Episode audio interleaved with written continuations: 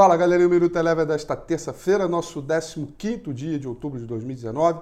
Destaca aí o bom humor do mercado internacional, dando início à temporada de resultados referente ao terceiro trimestre é, desse ano, começando aí com alguns bancos divulgando resultados acima do esperado, fazendo com que o mercado americano, o S&P 500, fechasse em alta de 1%. O índice mercado emergente subiu uh, 0,89 e o petróleo caiu 0,86, corrigindo um pouco preços dados na última sessão.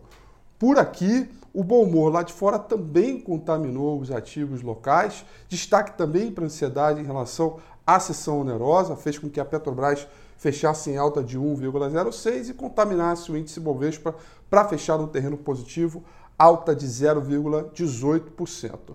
O outro destaque forte também, é, que merece uma atenção, é a forte alta do dólar hoje sobre o real, alta de 1,20%.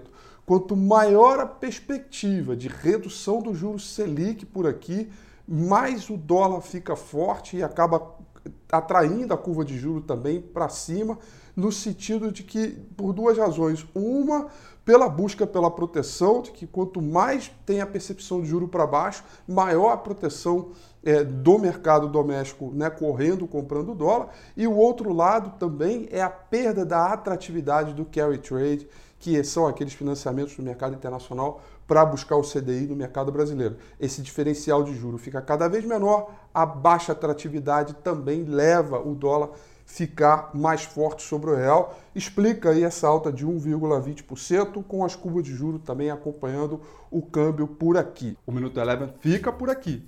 Quer ter acesso a mais conteúdos como esse? Inscreva-se em nosso site www.elevenfinancial.com e também siga a gente nas redes sociais. Eu sou Rafael Figueiredo e eu te espero no próximo Minuto Eleve.